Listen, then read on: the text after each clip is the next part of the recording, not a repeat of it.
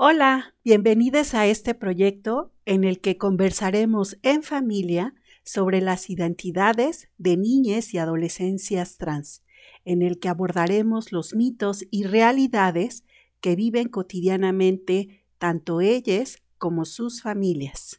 Hola, soy Sophie, soy una adolescente trans de 17 años que desde hace poco más de un año empezó su transición. También hace poco tiempo fui aceptada para estudiar la carrera de Ingeniería Aeronáutica en el Instituto Politécnico Nacional y obtuve mi cambio de identidad legal aquí en Aguascalientes. Hola, soy Wina, mamá de Sophie, una joven que es fan de las matemáticas, el espacio y que sueña con ser astronauta. En este episodio vamos a hablar con Haruma Romero. Él es un hombre trans de 18 años que trabaja en un restaurante vegano. Vamos a platicar con él sobre su transición social, los aprendizajes que ha obtenido en su proceso, experiencias tanto positivas como negativas que ha tenido, planes de su vida a futuro, entre otras cosas.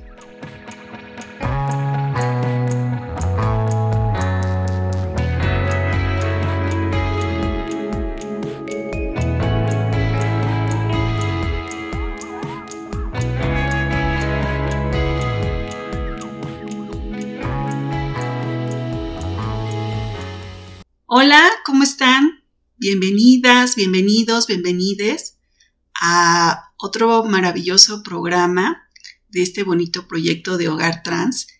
Y como siempre, pues tenemos a una persona que nos va a platicar acerca de su experiencia y como siempre también estamos seguras de que va a ser algo inspirador y que va a ser algo que va a ayudar a que otras personas se identifiquen con las experiencias que eh, las personas trans están dejando a su paso eh, en este proceso maravilloso que, estamos, que nos está tocando vivir, de identificar que los derechos de las personas trans pues siguen avanzando. Y en este caso, pues tenemos la fortuna de contar con la presencia de Jaro y como solemos hacer en este programa, pues le vamos a pedir que él mismo se presente, que nos platique algo acerca de sí mismo para que pues con base en eso podamos empezar esta bonita conversación. Muchas gracias, Jaro, por estar acá.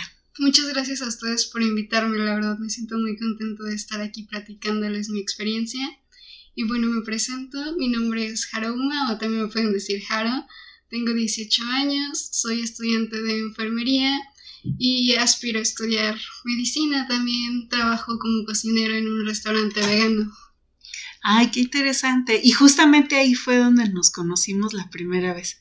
La verdad es que lo recuerdo muy gratamente porque pues nos dio un acercamiento que afortunadamente hasta hoy tenemos y la verdad es que eres eh, pues súper bienvenido en nuestra, en nuestra familia y ha sido uh, bien bonito conocerte.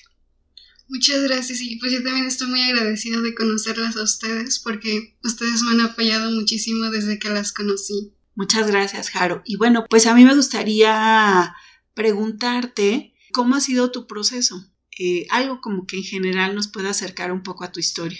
Bueno, cuando yo descubrí que mi identidad es masculina fue alrededor de 2020, a finales de 2020 por la pandemia. Creo que todo comenzó con una incomodidad en mi cuerpo con la que fue muy difícil para mí lidiar y estuve preguntándome el qué es lo que no me hacía sentir cómodo de mi cuerpo y me di cuenta que comencé a comparar mi cuerpo con el de otros hombres, entonces ahí como que en mí entró una confusión de por qué me estoy comparando con ellos y no me estoy comparando con ellas y me lo cuestioné mucho, pero afortunadamente yo ya tenía ciertos conocimientos sobre las personas trans gracias a videos en YouTube y al principio no quería usar como etiquetas porque no sabía realmente lo que estaba pasando. No sabía si podía ser una persona no binaria o de alguna otra identidad.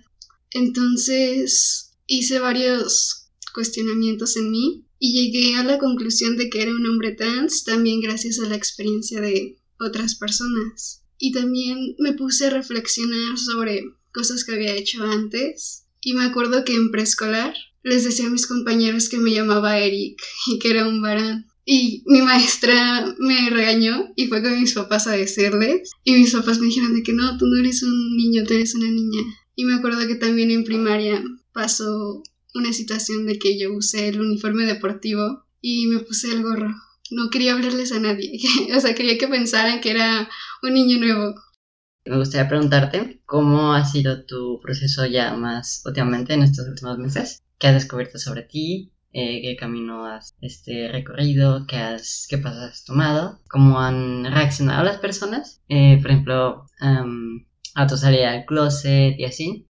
Bueno, creo que el primer paso fue acercarme a terapia, que estoy yendo con Leo. Y la verdad es que él me ha ayudado mucho porque me da ánimos, de incluso de decirle a las personas. Al principio fue difícil decirle a mi mamá y gracias a usted, Wina, es que me animé, le escribí una carta que estuve redactando durante días y se la leí con mucho miedo. Incluso estaba tratando de no llorar, pero mi mamá lo tomó muy bien. Sé que no es algo fácil y que es todo un proceso para todas las personas, pero Estoy muy agradecido de la forma en la que lo tomó mi mamá y también en mi trabajo. He tenido mucho apoyo de las personas que me rodean, como mis compañeros de trabajo, incluso compañeros de la escuela o mis maestros. Y sí, al principio también en mi trabajo, como cuando era mesero, decirle a las personas que mis pronombres son masculinos era muy difícil. Incluso me ponía a temblar y ya les decía, soy un joven, no, no soy señorita. Pero siempre lo tomaron muy bien, afortunadamente no he tenido problema en ello y estoy muy agradecido por eso. Ay, Jaro, fíjate que a mí me gustaría eh, que nos compartieras como de manera un poco más amplia y qué fortuna que tengas el acompañamiento ahora de, eh, de Leo Gómez. Muchas veces los acompañamientos terapéuticos es justamente una de las cosas que primero atiende ¿no? Porque se habla del proceso de transición como si las personas eh, fueran las que tuvieran que tener un proceso de aceptación, pero en realidad no, no, o sea, no, ustedes saben quiénes son. El proceso de transición duro se enfrenta justamente en lo social. Entonces, ahí, ¿tú qué, tú qué dirías? O sea, ¿cómo, esto que tú comentabas de cómo has experimentado no siempre de la mejor forma el, eh, lo que se siente cuando las personas asumen o se resisten, ¿no? Eh, y ahora con este antes y después de tener acompañamiento eh, terapéutico, ¿qué es quizá lo que más te ha ayudado como herramienta? ¿Qué es lo que te hace sentir orgulloso? Pues realmente cuando descubrí mi identidad tenía mucho miedo de que no fuera aceptado. Entonces no pensaba salir del closet como lo hice hace un par de meses atrás, sino yo me imaginaba viviendo mi identidad feliz después de graduarme de la universidad cuando fuera dependiente de mi mamá de cualquier forma, porque tenía mucho miedo de que ella no lo tomara bien. Y el ir a terapia sí me ha ayudado bastante. He hecho cosas que no pensé hacer en este tiempo. El armarme de valor para defender mi identidad y que ahora pienso, bueno, yo ya les dije mis pronombres y no lo aceptan como la señora de la tienda, pues ya no está en mí porque ya estoy defendiéndolo. Y realmente me siento muy orgulloso de los pasos que he hecho, porque si no, no es, no es algo sencillo y da mucho miedo. Justo algo que me pasó también en, en la escuela es que la primera vez yo me acerqué con mi maestra, le comenté que soy trans y solo quería que al pasar lista usara mis apellidos pero la maestra muy linda me preguntó cómo quería que me llamara y me cambió el nombre en la lista. Y recuerdo que cuando estaban entregando las credenciales de estudiantes, los nombraban por el nombre completo. Entonces yo me acerqué a las oficinas porque me faltaba firmar y les dije que sí, cuando me entregaran mi credencial podían utilizar mis apellidos. Y una de las señoras me dijo que sí, que no había problema, pero recuerdo que la otra comentó que eran nuestros nombres y nos tenían que llamar por nuestros nombres completos. Entonces yo le comenté que soy un hombre trans, pero que todavía no está el proceso de mi cambio de identidad legal. Y la señora me dijo, pues mientras no estén los documentos, aquí vamos a seguir igual. Entonces, Afortunadamente ese día ahí mismo me entregaron mi credencial y no fueron al salón, pero sí recuerdo que tenía mucho miedo de que mis compañeros escucharan mi nombre completo, ya que la maestra en la lista lo había cambiado, el nombre que todavía es legal. Bueno, te conozco hace tiempo mm, y recuerdo que cuando te conocí, mm, no sé si decir que aún estabas descubriéndote, pero aún no habías como tomado tantos pasos como ahora. Y creo que has crecido mucho como persona y en tu camino de lo que quieres ser. Entonces, con esto mismo me gustaría preguntarte, ¿qué te gustaría continuar? O sea, ¿qué te gustaría eh, hacer en un futuro? Actualmente estoy estudiando enfermería porque quiero entrar a medicina, entonces siento que el estudiar enfermería es como tener más aprendizajes para cuando llegue el momento de estudiar medicina y realmente en la medicina lo que me llamó la atención fue la psiquiatría, el entender el cerebro humano, pero ahorita también me está llamando mucho la atención la rama para ser un doctor endocrinólogo futuro si sería posible. Me gustaría también ayudar mucho a las personas trans y me gustaría hacer activismo de, de alguna manera. La verdad que bonito escucharte porque además estamos eh, seguras que lo vas a ir logrando porque la verdad es que con todo esto que, que nos has estado comentando, bueno, es algo que yo encuentro como un, como un denominador en muchas personas trans que que las condiciones históricas en las que les está tocando eh, vivir, eh, pues les da como frente a la adversidad, eh, pues también esta, esta valentía y esta determinación que no es más que inspiradora. La verdad es que así como que cada uno de los encuentros que hemos tenido a través de este podcast, pero también a través de nuestra vida cotidiana, de acercarnos a, la comunidad es como asombrosa, la verdad es asombrosa, pero a mí me gustaría además resaltar esto que también tú nos estabas platicando acerca de lo importante que son las personas que se van convirtiendo en una red de apoyo en cualquier espacio eh, de convivencia, ¿no? A veces suelen incluso surgir en los lugares en donde ya no se espera, ¿no? O sea, es como estar preparadas muchas veces para el rechazo, ¿no? O para el cuestionamiento y que es una verdadera eh, alegría y esperanza cuando haya alguien que, que decide hacer las cosas distintas.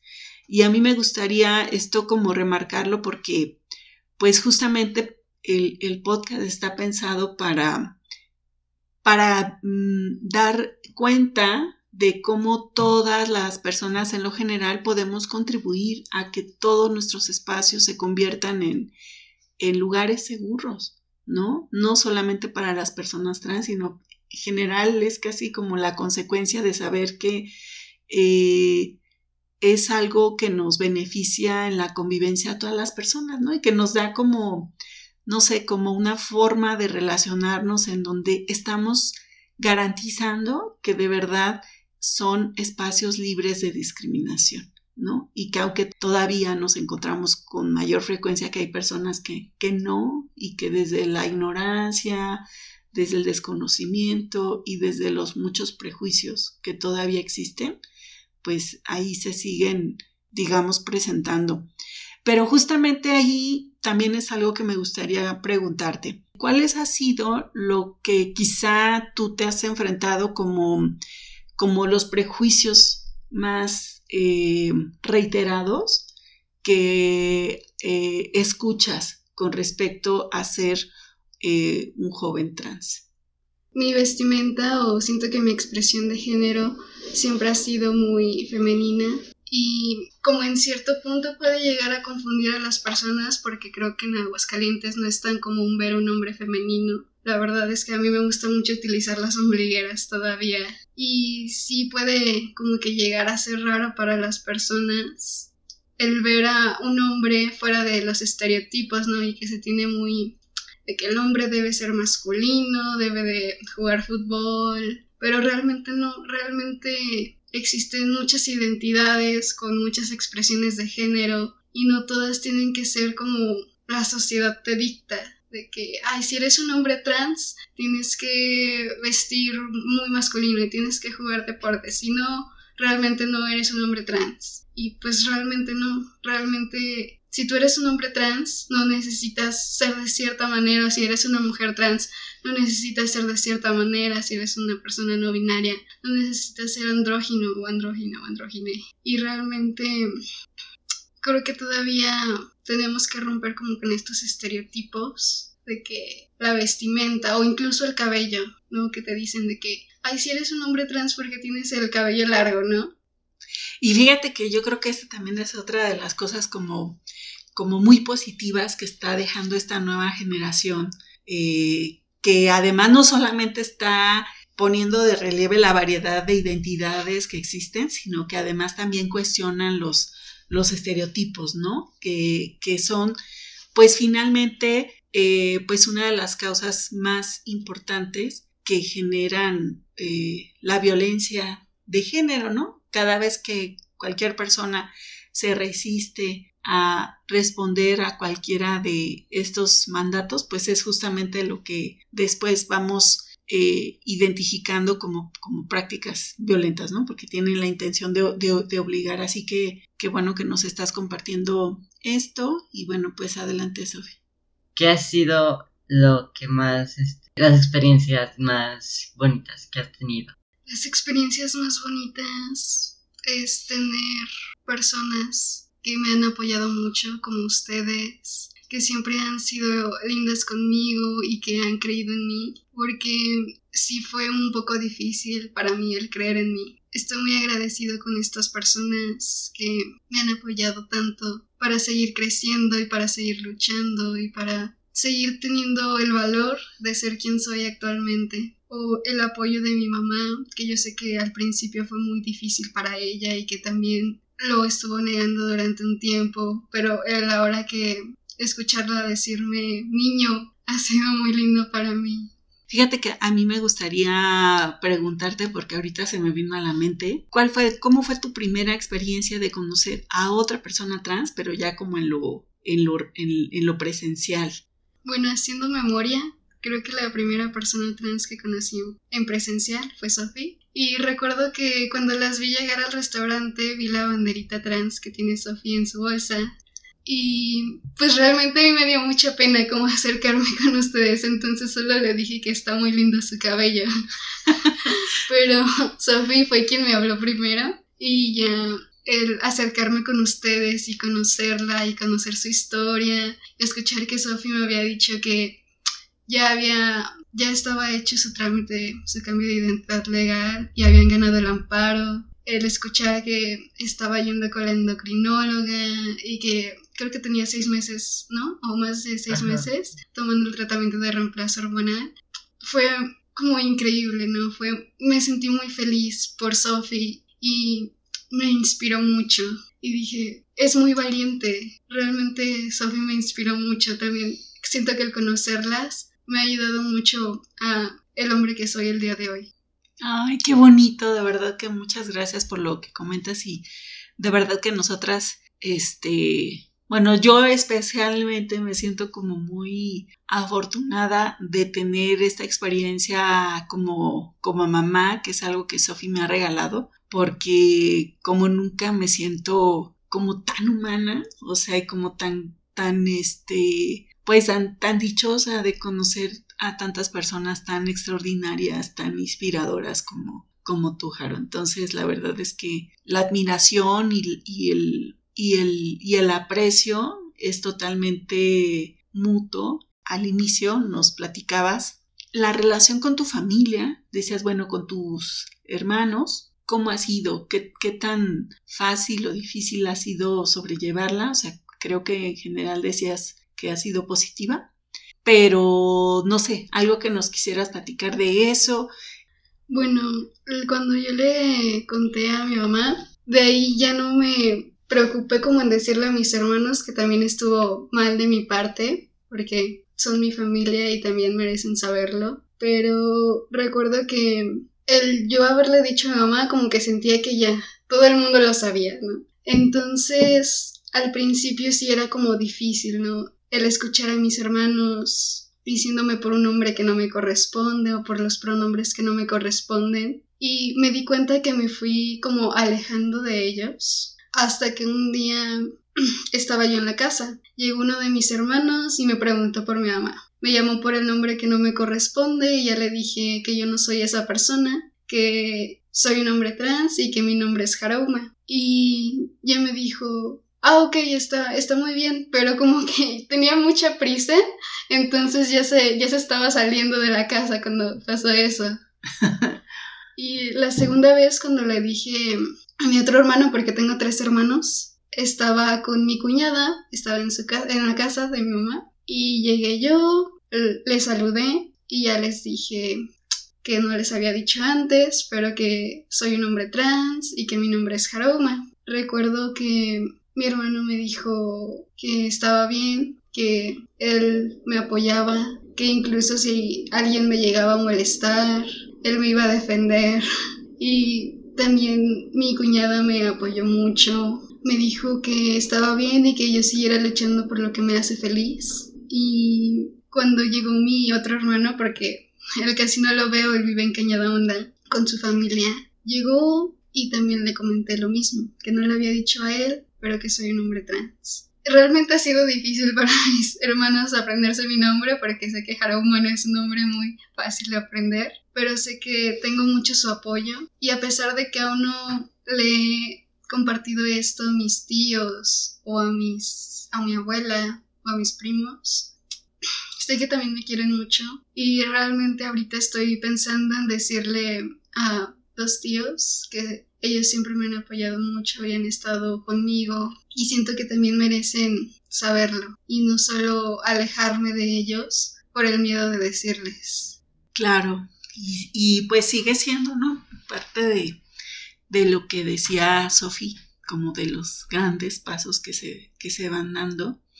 Y la verdad es que también ahí volvemos otra vez a, a esto que a mí me sigue generando mucha, mucha admiración porque este, pues se requiere de esa, de esa entereza, de esa fortaleza emocional, ¿no? Para, para sostener ante las personas, pues la, la defensa de su, de su identidad. La verdad es que eso me parece que no es algo menor y estamos seguras que, que te va a ir muy bien, ¿no? Porque cada vez te vemos como incluso no sé, para mí sí, quizá como ya tenía tiempo que no te veía, mm, o sea, sí noto como, como una diferencia en tu, en, en, en, la forma en la que te expresas, en la, en la seguridad, y, y eso es súper bonito, ¿no? Y ahí otra vez, pues como la importancia de que, de que las, las personas puedan tener este apoyo terapéutica que no nos vendría bien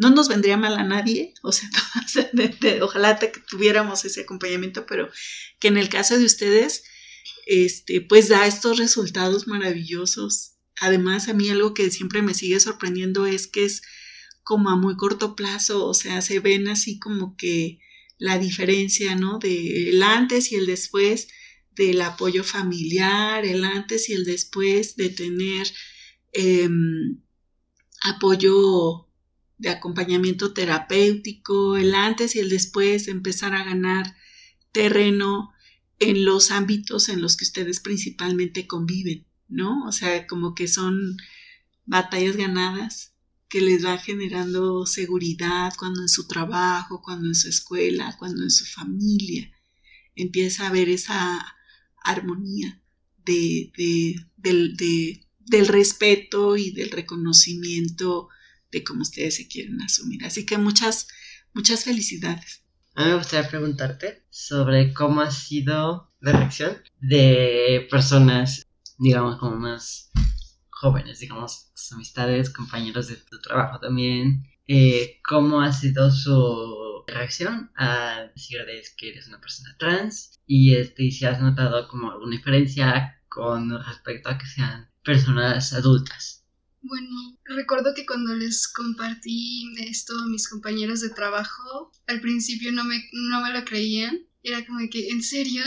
Y yo de que sí, porque no me crees. Es como que, wow, no, o sea, no se lo esperaban, ¿no? Y, pero lo tomaron muy bien, lo tomaron muy bien y al principio sí, como que si ya se habían acostumbrado a hablarme con ciertos pronombres, el acostumbrarse a otros pronombres, sí fue un poco complicado para ellos, pero fue muy rápido. Incluso ahora llegó un nuevo compañero de trabajo y mi jefa dice, aquí está, él es el cocinero y ya definitivamente me, me traté con pronombres masculinos. Con mis compañeros, los más jóvenes lo tomaron muy bien, porque también hay adultos en, en mi salón. Y los adultos aún como que les... se les van los pronombres, ¿no? Pero sé que iban intentando. Sé que también es algo complicado, ¿no? Ya dejar de asumir los pronombres de, de una persona cuando los asumiste en definitiva por los estereotipos o por lo que sea que lo hayas asumido. Pero sé que iban, sé que iban, que a veces se les pasa, pero sí, sí se nos puede llegar a pasar a cualquier persona y cuando se los dije, tomaron una reacción muy positiva. Realmente una de mis compañeras, que es la jefe de grupo, ya lo sabía justo porque ya había tenido una plática con la maestra de justo de tomar el tratamiento de reemplazo hormonal en el seguro, porque mi maestra es enfermera del, del Seguro Social. Y pues me comentaron que ya lo sabían, pero que no sabían con qué pronombre referirse a mí y que agradecían el hecho de que yo se los compartiera pues me gustaría preguntarte, ¿qué les dirías tú a otra, a otro chico, a otra chica, a otro chique que esté como en ese proceso?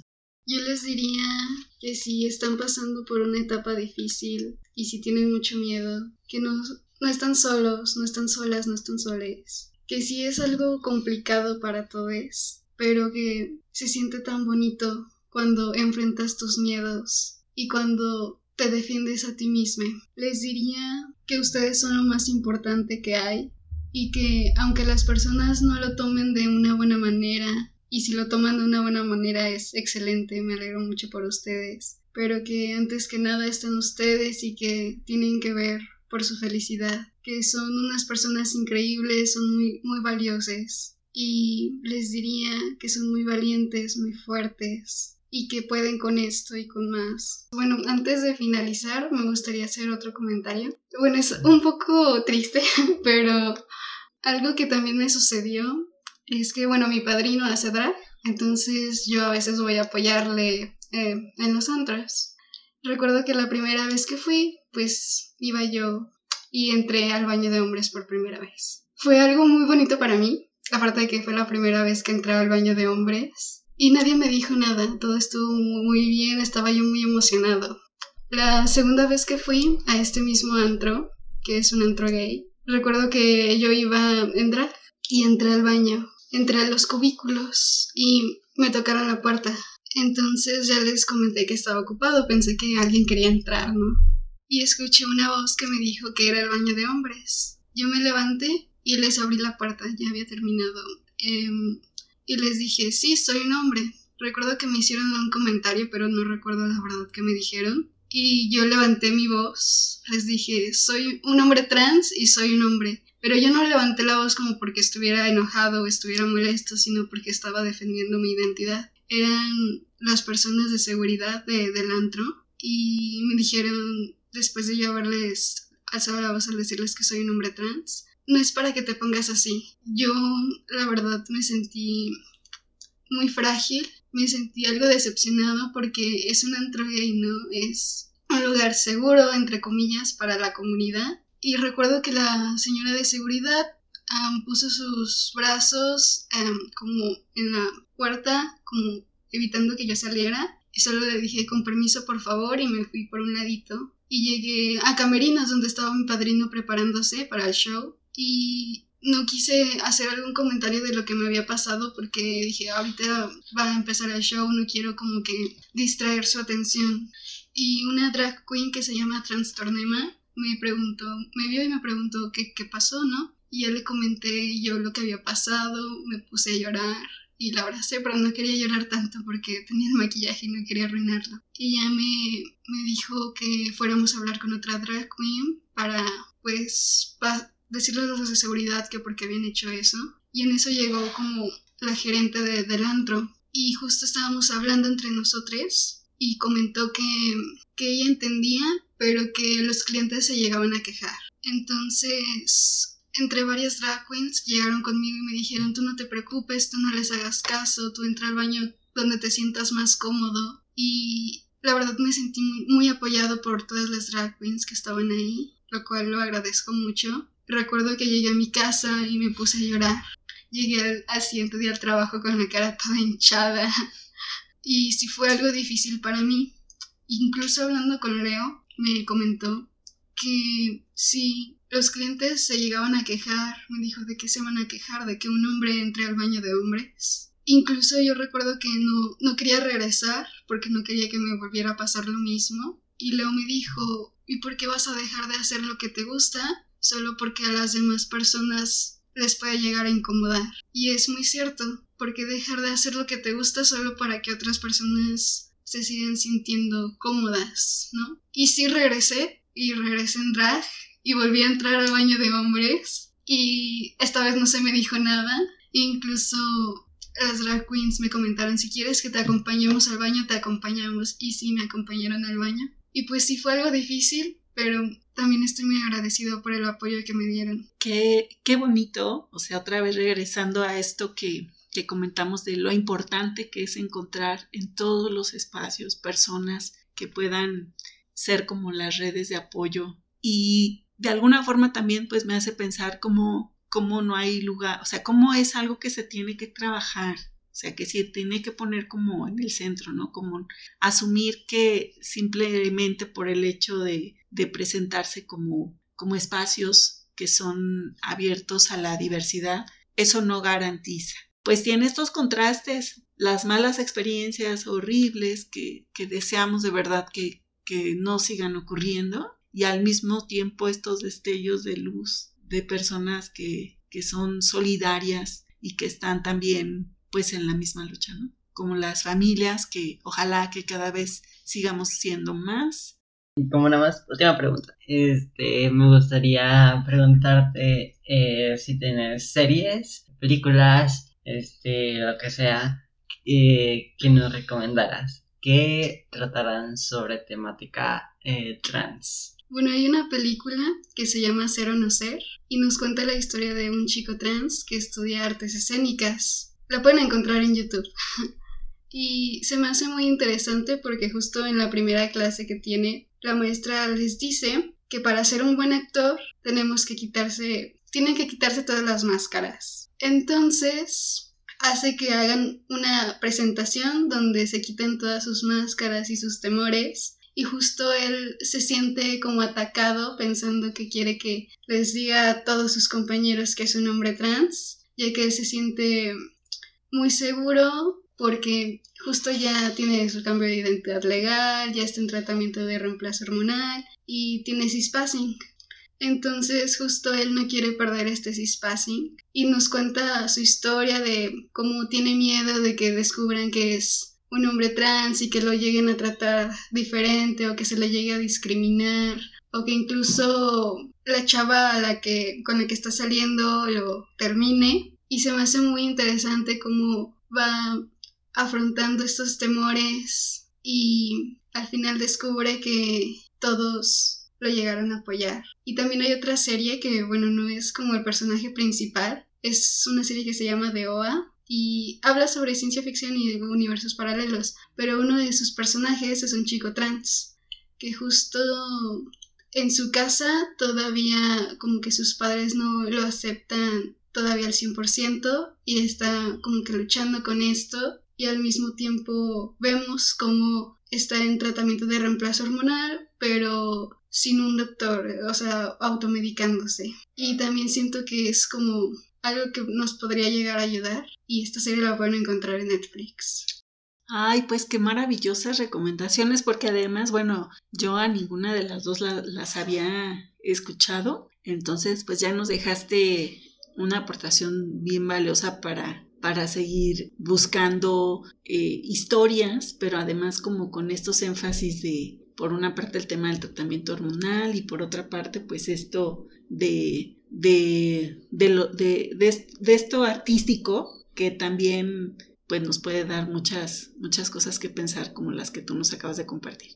Es un gusto haberte tenido acá. Así que muchas gracias. Bienvenido siempre, Jaro, y, y un orgullo y una felicidad enorme tenerte por acá. Por fin, en este, en este bonito proyecto de podcast. Esperamos que les haya gustado este episodio que compartimos con Jaro. Este podcast es producido para la Asociación Civil Cultivando Género de Aguascalientes. Si tú o alguien que conoces necesita asesoría, acompañamiento o apoyo en el tema de infancias y adolescencias trans, puedes contactarnos por medio de nuestra página web cultivandogéneroac.org o cualquiera de nuestras redes sociales, en Instagram, Facebook o Twitter como Cultivando Género.